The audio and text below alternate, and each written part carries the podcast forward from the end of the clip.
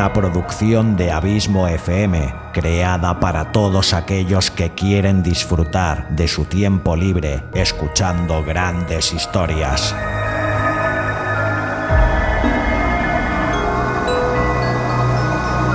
Audiolibros y relatos. Un podcast literalmente literario.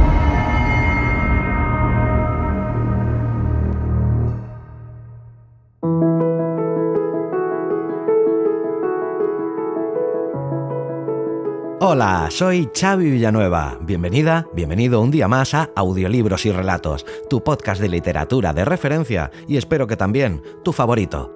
Capítulo 9 de esta sexta temporada, 199 ya en el cómputo total de este humilde podcast. Madre mía, casi 200 capítulos ya, no me lo puedo creer. Y el mes que viene, además, el sexto aniversario ya de Audiolibros y Relatos. Hay que ver cómo pasa el tiempo.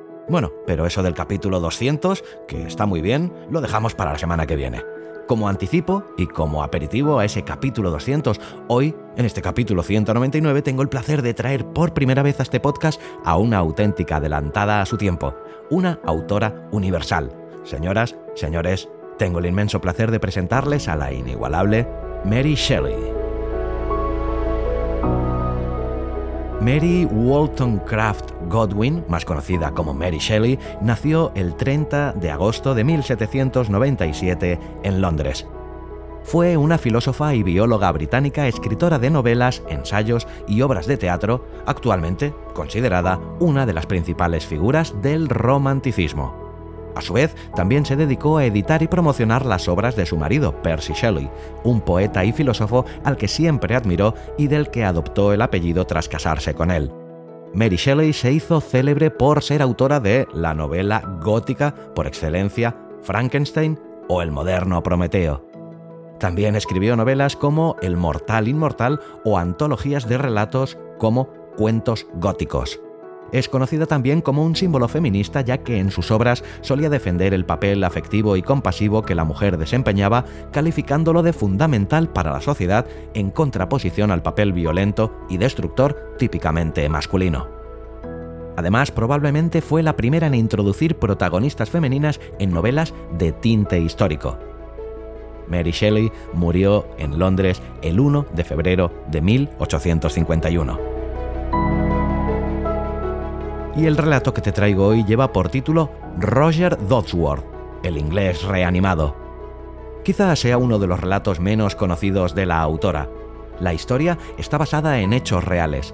Trata sobre un extraordinario fraude público ocurrido el año 1826, el cual difundió el supuesto hallazgo de un hombre en estado de suspensión animada en los Alpes, quien habría quedado literalmente congelado a fines del siglo XVII. Este relato reinterpreta la historia de aquel fraude y la utiliza para plantear una discusión respecto de los límites de la ciencia. En el texto, un hombre logra alcanzar los 209 años de edad al ser congelado, planteando un dilema ético que la ciencia bien podría tener que responder en el futuro. ¿Aquel estado de suspensión animada puede considerarse parte de la vida? Y ahí lo dejamos. Como siempre, muchísimas gracias por tu fidelidad, tu constante apoyo y por hacerme sentir tan y tan feliz sabiendo que este podcast te gusta, te acompaña y te sirve de entretenimiento. Te espero aquí la semana que viene en ese súper especial capítulo 200 de audiolibros y relatos. Todo un hito, la verdad, al menos para mí. Hasta entonces, larga vida al podcasting y larga vida a la audioliteratura.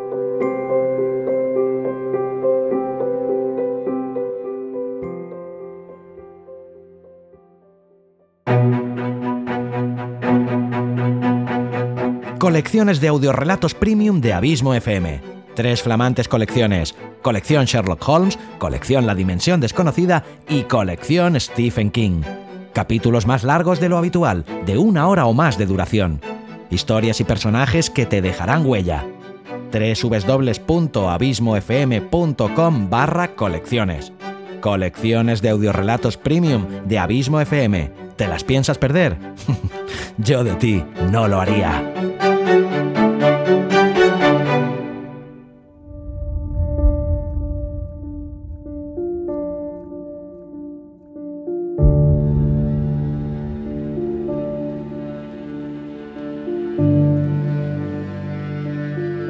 Roger Dodsworth, el inglés reanimado, de Mary Shelley.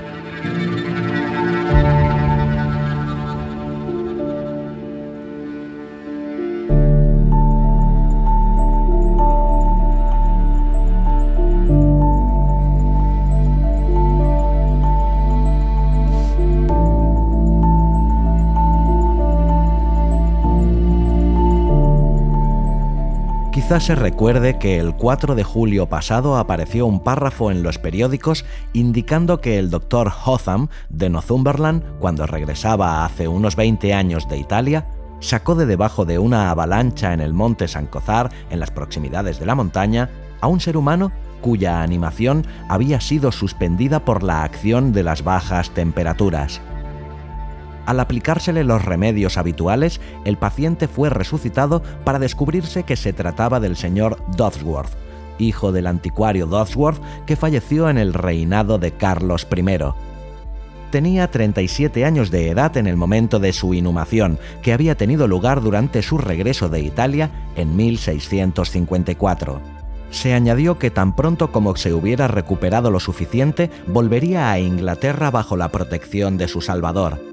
Desde entonces no hemos oído hablar más de él y varias iniciativas para el interés público que se habían iniciado en mentes filantrópicas al leer la noticia ya ha retornado a su prístina nada la Sociedad de Anticuarios se había abierto camino a varios votos de medallas y ya había comenzado en idea a considerar qué precios podía permitirse ofrecerle al señor Dodsworth por sus viejas ropas y a conjeturar qué tesoros en cuanto a panfletos, canciones antiguas o cartas manuscritas podían contener sus bolsillos. Desde todos los puntos se empezaron a escribir poemas de todas las clases, elegíacos, congratulatorios, burlescos y alegóricos. En favor de dicha información auténtica, el señor Godwin había suspendido la historia de la Commonwealth que acababa de iniciar.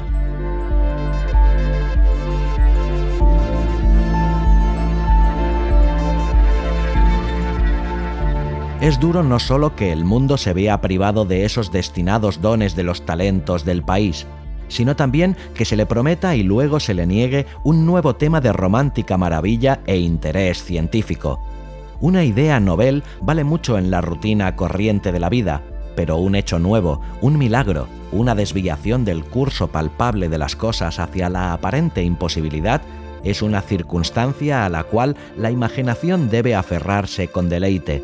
Y de nuevo repetimos que es duro, muy duro, que el señor Dodsworth se niegue a aparecer y que los creyentes en su resurrección se vean obligados a soportar los sarcasmos y argumentos triunfalistas de aquellos escépticos que siempre se mantienen del lado seguro de la barrera.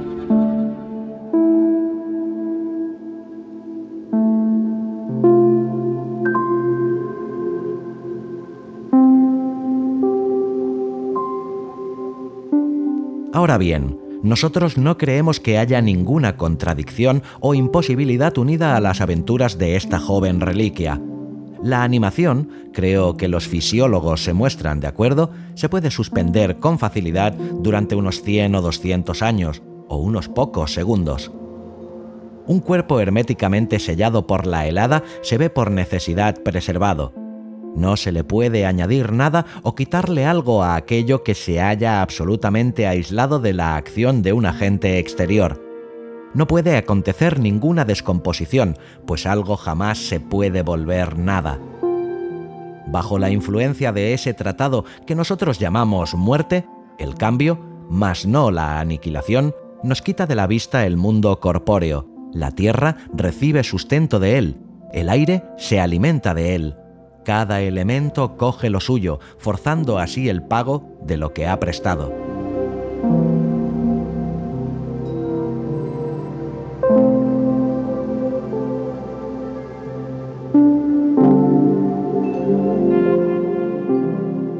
Sin embargo, los elementos que flotaban sobre la helada mortaja del señor Dodsworth carecían de poder para superar el obstáculo que éste les presentaba. Ningún céfiro podía arrancarle un cabello ni la influencia de la húmeda noche o de la suave mañana podía penetrar su panoplia más que diamantina. La historia de los siete durmientes radica en una interpretación milagrosa. Durmieron. El señor Dodsworth no durmió, su pecho jamás se alzó, sus latidos se vieron detenidos. La muerte tenía posado el dedo sobre unos labios de los que nunca podría escapar un aliento.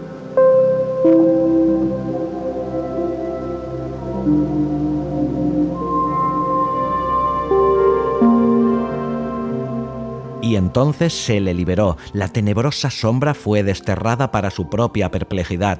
Su víctima se había quitado el gélido hechizo y se levantó un hombre tan perfecto como el que se tumbó hace 150 años. Con ansiedad hemos deseado que se nos comunicaran algunos detalles de sus primeras conversaciones y la manera en que ha aprendido a adaptarse a su nuevo escenario de vida. Pero como se nos niegan los hechos, permítasenos esbozar una conjetura. Se puede adivinar cuáles fueron sus primeras palabras de las expresiones usadas por las personas expuestas a accidentes más cortos de similar naturaleza pero a medida que se recupera toda su capacidad, la trama se hace más densa. Su ropa ya ha estimulado el asombro del Dr. Hotham. La barba puntiaguda, los rizos sobre la frente, que hasta que se descongeló se mantenían rígidos bajo la influencia de la escarcha y la helada. Su traje hecho como el de los retratos de Van Dyck, o una similitud más familiar, como el disfraz del señor Sapio en Winter's Opera of the Oracle, sus zapatos en punta, todo hablaba de otra época. La curiosidad del Salvador le descubrió que el señor Dodsworth estaba a punto de despertar. Mas para ser capaces de conjeturar con cierto grado de veracidad el rumbo de sus primeras preguntas, hemos de esforzarnos por descifrar qué papel desempeñó en su vida anterior. Vivió en el periodo más interesante de la historia inglesa, se hallaba perdido al mundo cuando Oliver Cromwell ya había alcanzado la cúspide de su ambición y a los ojos de Europa entera, la Commonwealth de Inglaterra parecía tan establecida como para durar toda la eternidad. Carlos I estaba muerto. Carlos II era un proscrito, un mendigo, pobre incluso en esperanzas. El padre del señor Dodsworth el anticuario recibía un salario del general republicano Lord Fairfax, un gran amante de las antigüedades, y murió el mismo año en que su hijo se sumió en ese sueño largo, pero no definitivo. Una curiosa coincidencia esta, pues da la impresión de que nuestro amigo preservado por el frío regresaba a Inglaterra cuando murió su padre, para probablemente reclamar su herencia. cuán efímeros son los puntos de vista humanos. ¿Dónde se encuentra ahora el patrimonio del señor Dodsworth? ¿Dónde sus coherederos, sus albaceas y legatarios? Su prolongada ausencia, suponemos, ha proporcionado a los actuales poseedores de sus propiedades. La cronología del mundo es 170 años más vieja desde que él abandonara la escena. Mano tras mano, ha arado sus acres, convirtiéndose luego en más terrones de tierra, se nos puede permitir dudar si una sola partícula de su superficie es individualmente la misma que aquellas que iban a ser suyas. La misma tierra joven rechazaría la antigua reliquia de su reclamador. El señor Dodsworth, si podemos juzgarlo por la circunstancia de que se entrara en el extranjero, no era un celoso hombre de la Commonwealth. No obstante, haber elegido Italia como el país a visitar y su proyectado retorno a Inglaterra a la muerte de su padre torna probable que no fuera un violento colono leal a Gran Bretaña. Sí parece ser o haber sido uno de esos hombres que no seguían los consejos de Catón, como están registrados en la Farsalia.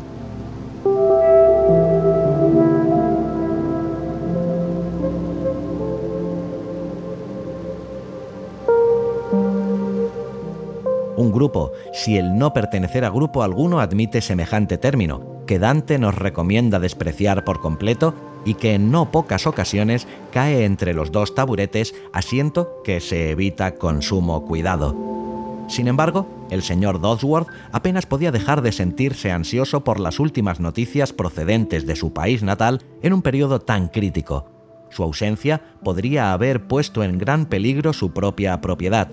Por lo tanto, podemos imaginar que una vez que sus miembros hubieran sentido el gozoso regreso de la circulación, y después de haberse estimulado con tales productos de la tierra como jamás hubiera podido esperar vivir para comer, una vez que se le hubiera informado de qué peligro había sido rescatado y haber dicho una oración que incluso le pareció enormemente larga al doctor Hotham, podemos imaginar, repito, que su primera pregunta habría sido ¿Ha llegado últimamente alguna noticia de Inglaterra? Recibí cartas ayer. Bien se puede presumir que fue la respuesta del doctor Hotham. ¿De verdad? exclama el señor Dodsworth. Por favor, señor, ¿ha acontecido algún cambio para bien o para mal en ese pobre y confundido país? El doctor Hotham sospecha la presencia de un radical y con frialdad contesta. Señor mío, sería difícil decir en qué consiste su confusión. La gente habla de fabricantes que se mueren de hambre, bancarrota y de la caída del capital social de las compañías. Excrecencias, excrecencias que existirían en un estado de buena salud. De hecho, Inglaterra jamás se ha encontrado en una condición más próspera. Entonces el señor Dodsworth sospecha la presencia del republicano y con lo que hemos supuesto ser su cautela habitual, oculta durante un rato su lealtad y con voz moderada pregunta. ¿Nuestros gobernantes miran con ojos descuidados los síntomas del exceso de salud? Nuestros gobernantes, responde su salvador, si se refiere a nuestro ministro, se encuentran demasiado vivos para la turbación temporal. Pedimos el perdón del Dr. Hotham si le ofendemos convirtiéndolo en un Tory. Tal cualidad corresponde a nuestro entendimiento puro y anticipado de un doctor, y tal es el único conocimiento que poseemos de este caballero. Sería deseable que se mostraran más firmes. El rey, Dios le bendiga. Señor, exclama el señor Dodsworth. El doctor Hotham continúa sin darse cuenta del excesivo asombro exhibido por su paciente. El rey, Dios le bendiga, dedica sumas inmensas de su dinero personal para la ayuda de sus súbditos y su ejemplo ha sido imitado por toda la aristocracia y clase alta de Inglaterra. El rey, exclama el señor Dodsworth. Sí, señor, responde con énfasis su salvador el rey, y me siento feliz de decir que los prejuicios que tan desgraciada e inmerecidamente poseían los ingleses con respecto a su majestad ahora han sido transformados, con la excepción de unos despreciables ejemplos. En un amor respetuoso y la reverencia que merecen sus talentos, virtudes y amor paternal. Querido señor, usted me divierte, replica el señor Dosworth mientras su lealtad, últimamente solo un capullo, de repente florece por completo. Sin embargo, no consigo comprenderlo. El cambio es tan súbito y el hombre, Carlos Estuardo, ahora puedo llamarlo Carlos I, confío en que su asesinato haya sido condenado como se merece. El doctor Hotham le toma el pulso al paciente. Temía un acceso de delirio debido a semejante desviación del tema. Era regular y tranquilo, y el señor Dodsworth continuó.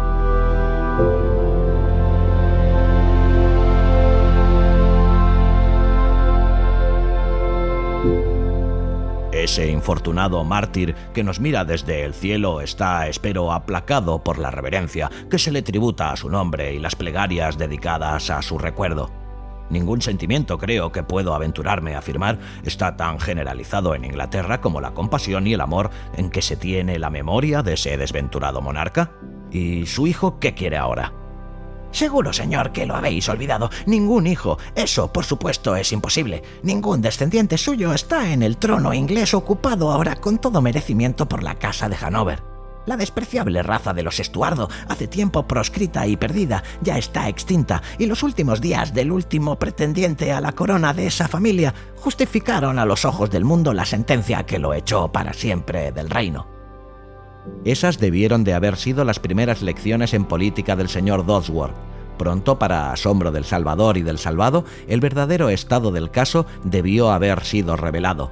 Durante un tiempo, la extraña y tremenda circunstancia de su largo trance puede haber amenazado la pérdida total de cordura del señor Dodsworth.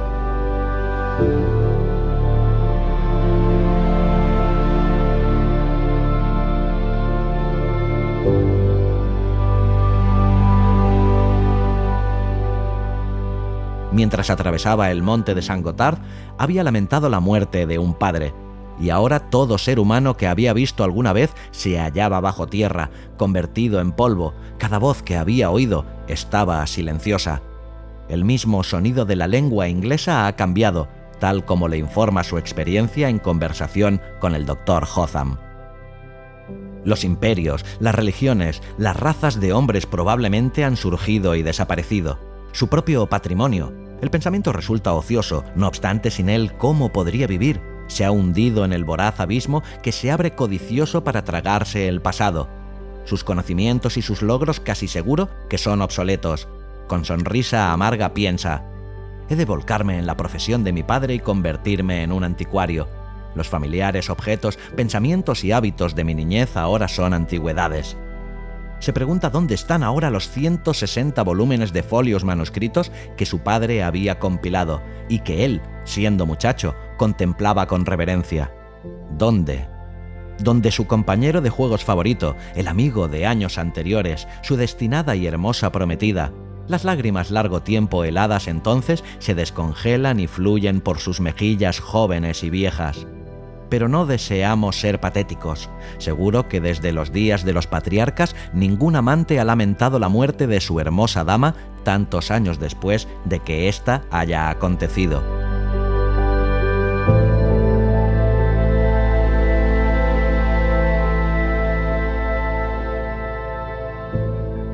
La necesidad, tirana del mundo, en cierto sentido reconcilia al señor Dodsworth con su destino. Al principio se convence de que la generación posterior del hombre se encuentra muy deteriorada respecto a sus contemporáneos. No es ni tan alta, ni tan hermosa, ni tan inteligente. Luego, poco a poco, comienza a dudar de su primera impresión las ideas que se habían apoderado de su mente antes del accidente y que habían permanecido congeladas tanto tiempo, empiezan a descongelarse y a disolverse, dejando espacio a otras. Se viste al estilo moderno y no pone mucha objeción a nada salvo el cuello de camisa y el sombrero duro. Admira la textura de sus zapatos y calcetines y mira con admiración al pequeño reloj de Ginebra, que a menudo consulta como si aún estuviera seguro de que el tiempo había avanzado a su manera habitual y como si en su esfera debiera encontrar una demostración ocular de que había cambiado su 37 cumpleaños por su 200 y más y había dejado el 1654 después de Cristo detrás para encontrarse de repente como un observador de los modos del hombre en este iluminado siglo XIX.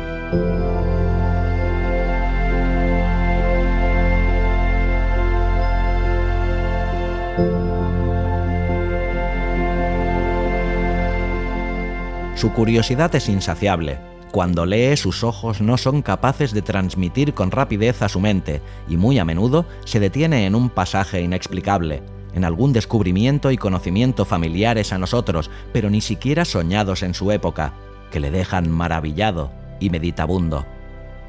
Ciertamente se puede suponer que pasa gran parte de su tiempo en ese estado, interrumpiéndose de vez en cuando para cantar una canción monárquica en contra del viejo Nol y los cabezas redondas, interrumpiéndose de pronto y mirando a su alrededor con temor para ver quién le está escuchando, y al contemplar la apariencia moderna de su amigo el doctor, suspira y piensa que ya a nadie le importa si canta una canción de caballeros o un salmo puritano.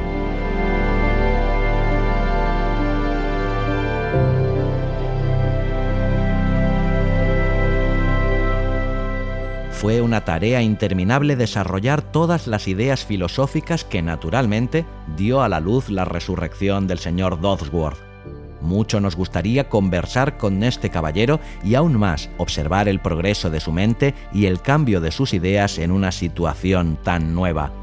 Si fuera un joven vivaz, propenso a las exhibiciones del mundo y ajeno a las metas humanas más elevadas, puede proceder de manera sumaria para continuar el camino de su antigua vida, deseando sumirse de inmediato en la corriente de humanidad que fluye ahora.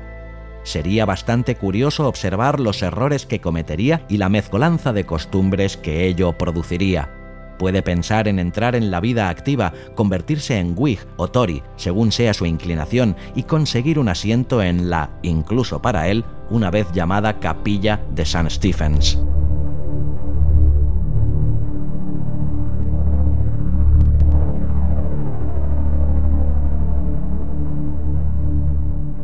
Puede contentarse con convertirse en un filósofo contemplativo y hallar suficiente alimento para su mente en el seguimiento de la marcha del intelecto humano, los cambios que se han labrado en las disposiciones, deseos y capacidades de la humanidad. ¿Será un defensor de la perfección o del deterioro alcanzados? Debe admirar nuestras creaciones, el avance de la ciencia, la difusión del conocimiento y el espíritu vigoroso de empresa característico de nuestros compatriotas. ¿Hallará algún individuo que pueda compararse con los espíritus gloriosos de su época? Moderado en sus puntos de vista, como le hemos supuesto ser, con toda probabilidad en el acto adoptará ese tono mental temporizador tan de moda ahora. Se sentirá complacido de hallar tranquilidad en la política, admirará mucho el ministerio que ha tenido éxito en reconciliar a casi todos los partidos, en encontrar paz allí donde él dejara enemistad. El mismo carácter que tenía hace 200 años Dodsworth moderado, pacífico y no entusiasta que fuera en 1647. Pues a pesar de que la educación y las circunstancias puedan bastar para dirigir el tosco material de la mente, no pueden crear ni proporcionar intelecto, aspiraciones nobles y constancia energética allí donde implantados por la naturaleza se hallan los objetivos apagados e indecisos y los deseos vastos.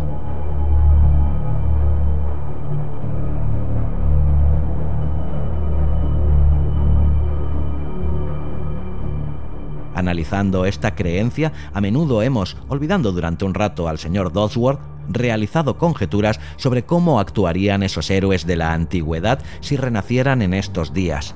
Entonces, la fantasía despertada ha proseguido para imaginar que algunos de ellos sí han renacido, que según la teoría explicada por Virgilio en el libro sexto de su Eneida, cada mil años los muertos retornan a la vida y sus almas están dotadas con las mismas sensibilidades y capacidades de antes.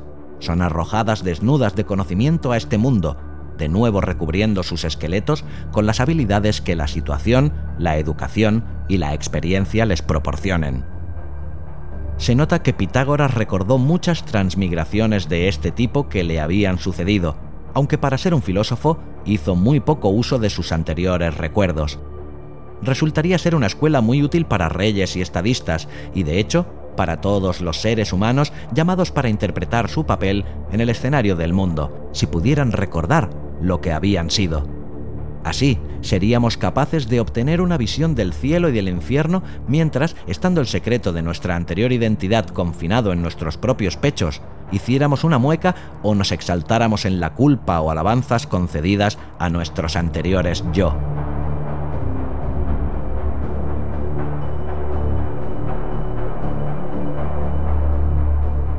Mientras que el amor a la gloria y reputación póstuma es tan natural para el hombre como su lazo con la misma vida. Este ha de encontrarse bajo tal estado de cosas temblorosamente vivos a los registros históricos de su honor o vergüenza. El plácido espíritu de Fox se habría visto aliviado por el recuerdo de que había desempeñado una valiosa parte como Marco Antonio. Las anteriores experiencias de Alcibíades o incluso del afeminado Stini de Jacobo I podrían haber hecho que Sheridan se negara a recorrer de nuevo el mismo sendero de asombrosa pero fugaz brillantez. El alma de nuestra moderna Corina se habría visto purificada y exaltada por la conciencia de que una vez le había dado vida a la forma de Safo. Si en la actualidad hubiera un hechizo que hiciera que toda la generación presente recordara que unos diez siglos atrás habían sido otros, no habría muchos de nuestros mártires librepensadores que se maravillarían al descubrir que habían sufrido como cristianos bajo dominicano, mientras que el juez, al dictar sentencia de repente, se daría cuenta de que en el pasado había condenado a los santos de la Iglesia a la tortura por no renunciar a la religión que él defendía ahora. De esta ordalía solo saldrían actos benevolentes y verdadero bien así como sería caprichoso percibir cómo algunos hombres grandes en asuntos civiles se pavonearían con la conciencia de que sus manos en una ocasión habían sostenido un cetro. Un artesano honesto o un criado ladrón descubrirían que se habían visto poco alterados al ser transformados en un noble ocioso o en un director de una compañía en todos los aspectos, podemos suponer que el humilde sería exaltado y que el noble y el orgulloso sentirían que sus estrellas menguaban y no eran más que un juego de niños al rememorar las posiciones bajas que ocuparon una vez.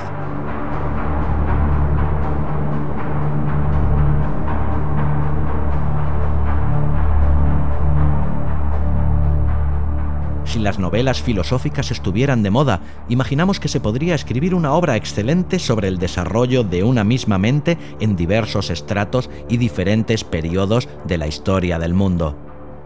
Pero volvamos al señor Dodsworth para ofrecerle unas cuantas palabras de despedida. Ya no le instamos a sepultarse en la oscuridad, o si declinara modestamente la publicidad, le suplicamos que se nos dé a conocer en persona a nosotros. Tenemos mil preguntas que formularle, dudas que despejar, hechos que indagar. Si existe algún temor de que las viejas costumbres y la extrañeza de aspecto le tornaran ridículo ante aquellos habituados a asociarse con exquisitos modernos, le aseguramos que nosotros no somos propensos a ridiculizar la mera apariencia exterior y que la excelencia valiosa e intrínseca siempre obtendrá nuestro respeto. Decimos esto si el señor Dodsworth se encuentra vivo. Quizá ya no esté entre nosotros. Tal vez abrió los ojos solo para volver a cerrarlos con más obstinación. Quizá su antigua arcilla no podía florecer en las cosechas de estos días. Después de un poco de asombro y temblor al verse como un muerto resucitado, sin hallar afinidad entre su persona y el presente estado de cosas, ha dicho un último y eterno adiós al sol seguido a su tumba por su Salvador y los atónitos aldeanos, puede que duerma el sueño verdadero de la muerte en el mismo valle donde durante tanto tiempo reposó. Quizá el doctor Hotham haya erigido una simple lápida sobre sus restos dos veces enterrados, donde se lee a la memoria de R. Dodsworth, un inglés, nacido el 1 de abril de 1617, muerto el 16 de julio de 1826 a la edad de 209 años.